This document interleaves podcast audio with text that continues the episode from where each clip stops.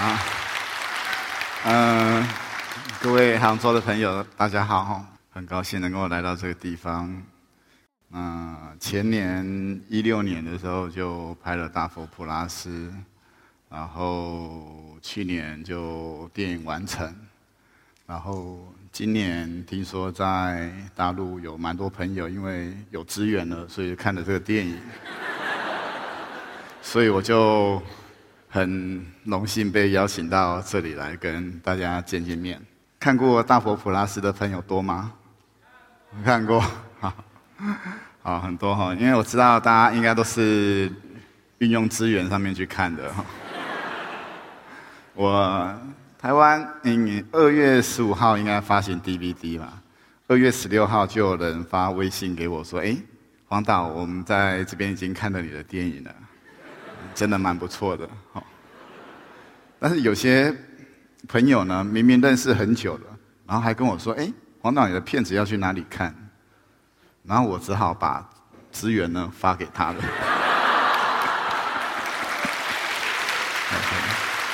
好，那大佛普拉斯基本上是一个在关于台湾中南部的一个故事，然后我把地点设定在比较偏远的乡村，可能是一个靠近海边的，那也可能是有农作物、农田的。那就是一个比较所谓的偏乡，大概是这个偏乡里面的人们呢，有很多的生活样貌。那我希望能够把他们集结出来，因为我本身自己也是来自于这个地方。那我目前也还住在这样的一个呃所谓的农村里面。那这个有一个非常重要的场景，就是一个铜像工厂。那铜像工厂我的设定就是在城市跟农村交界处的一个小型的工厂。电影一开始。是一场丧礼，是一个出殡的队伍。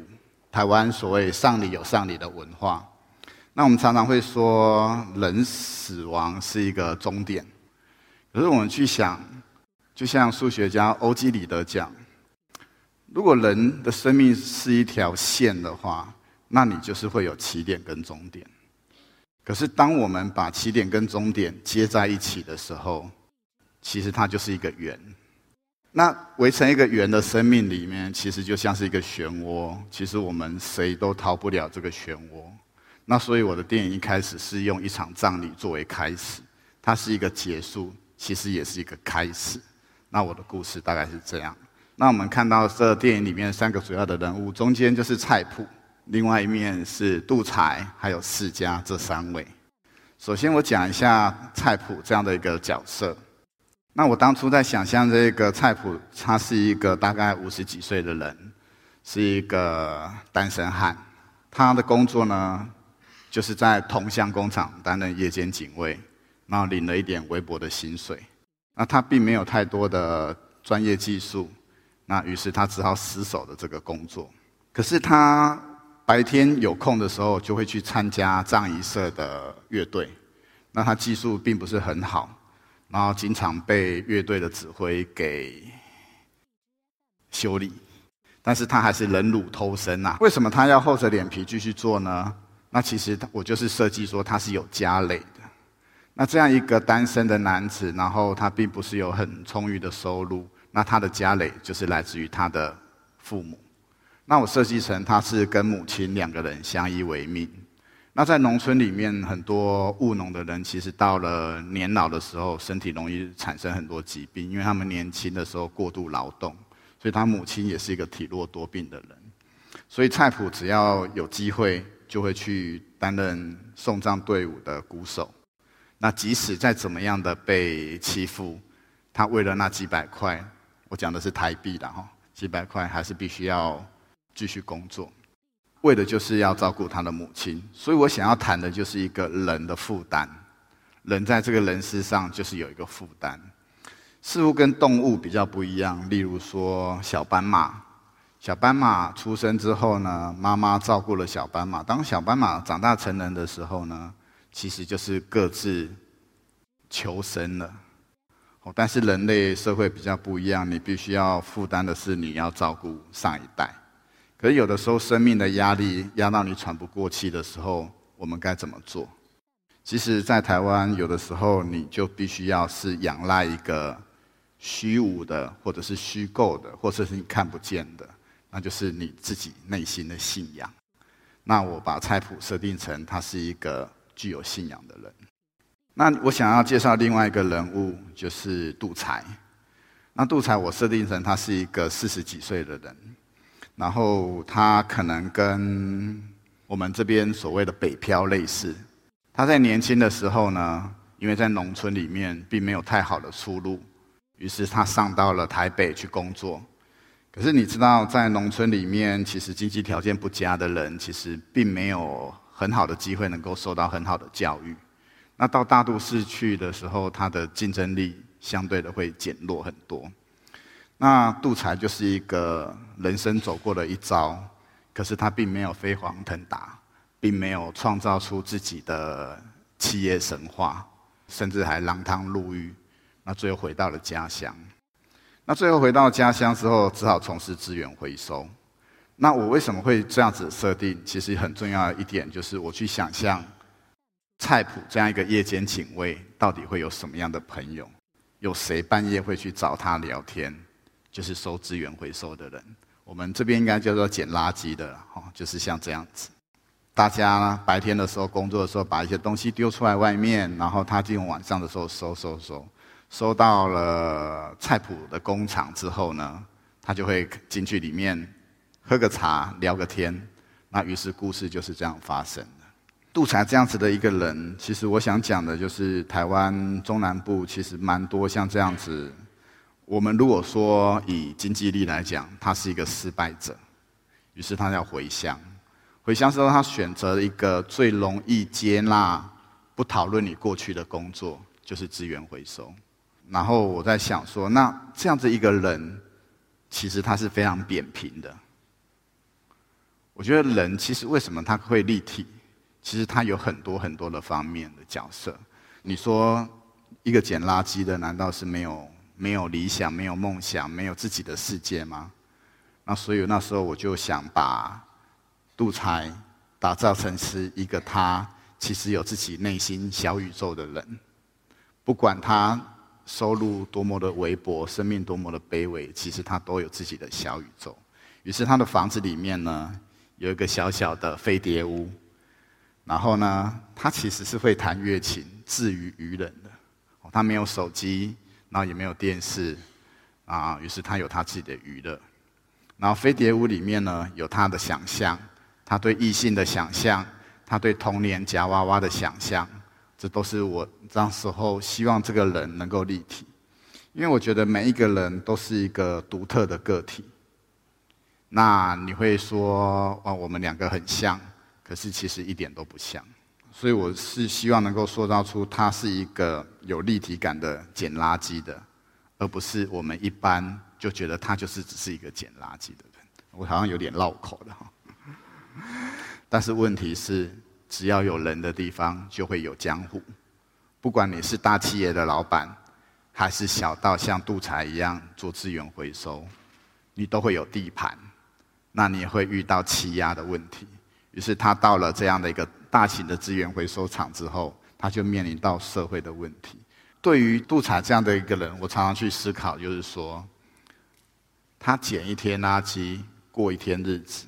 那他的梦想是什么？那刚刚下午的时候，我也接受一个访问，他问我未来的计划，然后我说未来的计划很多种，哎，例如说我在跟他讲话的时候，我就跟他说，其实我计划完，我讲完这段话，我要喝一口水。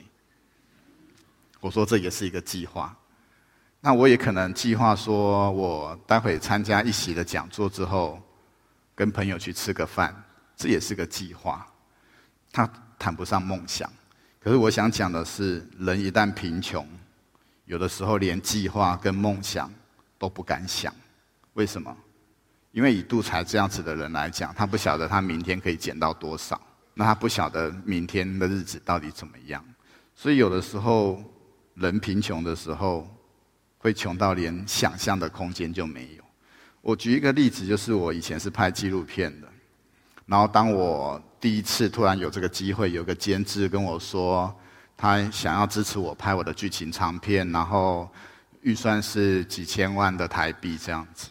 你知道一个平常会花十几哎，我我讲就是我像我昨天吃个兰州拉面十几块，突然有人拿一百块说你去吃晚餐，你可能会想说，那我兰州拉面可以吃好几碗。就是你会不晓得该怎么花那个钱，那所以相对的，我觉得其实像杜才这样子的人，他的想象力是相当的有限。为什么？因为他告诉自己不要想那么多，因为你想越多，你生活越过不下去。接着，我想要介绍另外一个朋友，就是世家。其实很多访问都会问到电影里面的阶级，那也会问到关于高端跟低端。那我们通常用高端、低端或者中端、前端、后端，其实大部分都是用你的收入来衡量，你是高端人士还是低端人士。那我也很简单的用这样子的方式来分我的电影里面的主角。那菜谱与杜才基本上已经算是社会的低端，他们收入比较少。可是，在低端里面还有收入比他们更少的，就是世家这样的一个角色。那世家基本上是一个流浪汉，那他没有任何收入来源。那为什么没有收入来源可以生活？其实我也对流浪汉非常的好奇。那他们有他们的生活方式，但是我觉得我不想去探究，因为我并不是要拍一部关于流浪汉的电影。我觉得他们有他们的生活的哲学，所以我在这电影里面设计了一个这样世家的这样的一个角色。其实我把它设计成是一个高尚的流浪汉。啊他有一个自己海边的别墅，然后有一间看起来还不错的厨房，整理的蛮干净的哈。其实我觉得还蛮不错的啦。那其实世家这个角色，我曾经是我曾经遇过的人的综合体。我简单的讲一下，我在刚开始学习纪录片的时候，有一次在台南的海边。就遇到这样的一个碉堡，不过就是一层楼而已，然后一个老先生住在里面，那我就很好奇啊，我就进去跟他聊天，我就说你为什么会住在这边呢？然后他就跟我说，因为碉堡旁边就是一个村子，他就说他家就在那边，然后他家是一间两三层楼的楼房，但是他是以前当船员，远洋货轮的船员，然后。退休了，住在家里，他觉得家里非常的吵。那他就是喜欢到这个碉堡里面，没有水，没有电，然后晚上可以看到星星，又靠近海很近，他觉得自己像在船上一样。于是他就是一个在这边，他可以让他自己觉得很安心睡着的人。那另外一个就是我，我们家乡有一个人，一直骑着脚踏车。以前有农忙的时候呢，他可以帮忙农忙。可是这几年呢，因为农作物其实越来越少人耕种，然后老人凋凋零之后呢，越来越少人找他帮忙。于是他后来呢，也开开始学世家一样，骑着一台脚踏车，啊，到处捡垃圾为生。那大概是我把这两个人综合在一起，我觉得他们有他们的生活哲理。那接着我会讲为什么。因为这部电影里面，我们可以看到有一场在浴池里面是酒池肉林的，然后充满了欲望跟金钱的游戏。但是我们往下看，其实每个人都是在讨生活，不管是杜才、蔡普讨生活，不管是启文副议长跟高委员，都是努力在讨生活。像杜才一样，他也是在讨生活；然后像蔡普，他也是在讨生活。然后你说乐队的长官、乐队的指挥欺负他，乐队的指挥其实他也是为了讨生活，因为菜谱打不好会影响他接下来以后接的案子。所以这电影里面其实大家都是很认真的，然后包含他的小叔也是。可是我们来回想一下，这些人的讨生活是为什么？基本上就是赚钱。然后我在看我在写这个剧本的时候，我就想到一件事情。我就觉得这整部电影其实是非常的浮浮躁，就像这浴池一样，非常的躁动。每个人都是为了生活，一直不断的努力。如果说我们把它想象成在西湖上面有一艘小舟，然后这群人其实就是坐在这条小舟上面。那小舟没有人在，没有动力，然后风一吹，它是迎风摇曳。我会觉得整部电影呢，非常的浮躁。那我觉得它很需要一个锚，固定这一艘船。那这艘这个锚呢，虽然沉在水底，你看不到，可是它却是固定这一艘船最重要的元素。于是我就在写剧本的最后创造了世家这个角色。为什么？因为世家，第一个，你不晓得他的过去，你也不晓得他的未来。他每天都没有在工作，他做最多的事情就是骑着他的脚踏车到处绕一绕，然后每天都穿同一件衣服。所以我就觉得说，这艘船如此的躁动，那世家他可以是无所求的人，就像是沉在水底的那个锚，固定了这艘船。很多人会说，世家其实是一个不需要的角色。拿掉其实对电影无所谓，可是我觉得世家是一个让大家去思考的角色。我们为什么？我们为什么要活着？我们活着的目的到底是什么？那我一直觉得世家是一个人的原型。那人的原型是什么？就是活着。所以呢，他会过得很自在。在人白天人家在游泳的地方呢，他晚上就是他洗澡的地方。然后他唯一发出。对生命价值的判断的时候，是看到杜才离开的时候，他看到杜才死在沟渠里，然后呢，他才开始去想人为什么活着，活着到底是什么。然后他说，也不是他说了，我的旁白说，杜才呢死掉之后呢，留留了一个人的形状，可是像他这样子的流浪汉呢？死了很多很久之后呢，可能尸体都坏了，到时候只能画出一个圆形。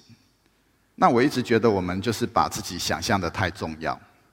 例如说，呃，我要穿什么样的衣服，然后我要穿什么样的鞋子。那因为我很重要，所以我买一台比较安全的车子。撞到别人，我的车子比较安全。于是对方也会说：“那我也很重要，所以我也要买一台很安全的车子。”于是大家都开很安全的车子的时候，也不晓得哪一台车比较安全。就像我们把衣服，我今天穿了个西装，西装笔挺的，一副玉树临风的样子。哦，但是衣服脱掉之后呢？我们把我们的皮囊脱掉之后，我们的内心到底是什么？就像佛里面到底装了什么，我们并不知道。而且佛，如果你把它拆开，其实就是人组成的。哦，这一直是我一直去思考，说我们为什么活在这个世界上，然后我们为什么要以这个面貌去呈现？就像启文的假法一样，我一直觉得，例如说我有一个样子站在这个台上，哦，大家觉得好像我讲的一副非常的正义凛然，但私底下说不定我是一个鸡鸣狗盗之士。我内心非常的奸诈狡猾，可是因为长久以来，我面对外面、面对媒体，要装成一副玉树临风的样子之后，我都自己觉得我玉树临风了。哦，就像是启文的假发戴久了，他都觉得那才是他真的头发。那我一直觉得人其实有的时候跟蝼蚁一样啊，其实我们一点都不重要。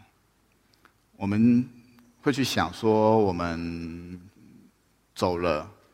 走了，地球还是一样二十四小时，明天太阳还是一样会起来，并不会因为你走了而有什么改变。哦，那我就觉得人就是一直把自己想象的太重要，于是才会有那么多问题。在电影里面，他们到忠贞庙去问卜，他到了一间被人遗弃的庙宇，被人遗弃的神明，可是这遗弃的神明竟然也还遗弃了他们。所以他们基本上是被人遗弃之后再遗弃的，哦，所以我觉得生命有的时候真的是微不足道，微不足道到你无法去想象。那所以呢，在片尾的时候开始去是一场丧礼，然后是一场法会，有一个万人参加的法会，大家都在祈福。那台湾其实不管是。道教，或者是佛教，或者是台湾教，或者是基耶稣基督，不管是什么宗教，其实很多很多我们会去祈求的，就是说，哎，身体平安啊，事业顺利啊，最好能够赚大钱啊。然后我就会去想说，释迦牟尼佛不就是一个公子吗？他就是不要权，不要名，也不要金钱。他放弃的东西，为什么我们要去求他？你去求一个他不要的东西，那我们为什么要这些东西？所以我一直觉得，这是我在大佛普拉斯里面想要去探索的。我们到底是求的是什么？那所以最后的时候。还是以一场丧礼作为结束，就像我刚刚讲的，欧几里得的数学那是一条线性。那我们把死亡作为一个开端的时候，那就是另外一场开始。所以它唯一不一样的是，蔡普的丧礼是比较掉漆的哦，就是所谓台湾所谓的比较拉惨的哦，就是比较差的，就是一个走调的离歌。然后几个人，然后我会去想说，这一条淹起来的河，其实就像是山图川一样，把人跟魂隔隔离开来。杜才在这里跟他的朋友告别，那人终究要一死，那我们死的时候，我们到底是什么？完，我们活着又到底是为了什么？然后为的是一张没有太多人会记得的照片吗？其实这是电影里面，如果你们有看过电影，你们就会知道，电影里面为了这张照片起争执，可是世家一点也不为手动。所以有的时候会照镜子，然后其实我很少照镜子啊，但是刚出门中午出门的时候，还是有稍微看一下镜子，看让自己头发不要太乱这样子。但是有的时候我会认不清楚自己的样子哦，尤其现在又带了一个这个麦克风。我从来没有带过这个麦克风，我只有在看那个韩国少女时代的时候会看到这种。好，那其实还蛮不习惯的。我我不晓得，就是有的时候看着自己，你会想说，我为什么会存在这个世界上？那为什么会在这里？然后，例如说，我站在这个讲台上。好像是被聚光灯照着，但是我必须要讲说，今天会有《大佛普拉斯》这部电影是很多人一起努力帮忙的，然后他们去完成一件事情。只是我比较幸运的是担任导演这个角色，然后有机会站在这个舞台上。可是如果说我没有拍这个电影，我不存在这个世界上，没有大佛普拉斯，今天还是会有另外一个讲者站在这个地方上。那大家还是会来，还是会花两百多块来听演讲。所以我觉得人真的不要把自己想得太重。我们有的时候退一步，其实就是真的是世界会比较宽阔一点。我的演讲到此，谢谢大家。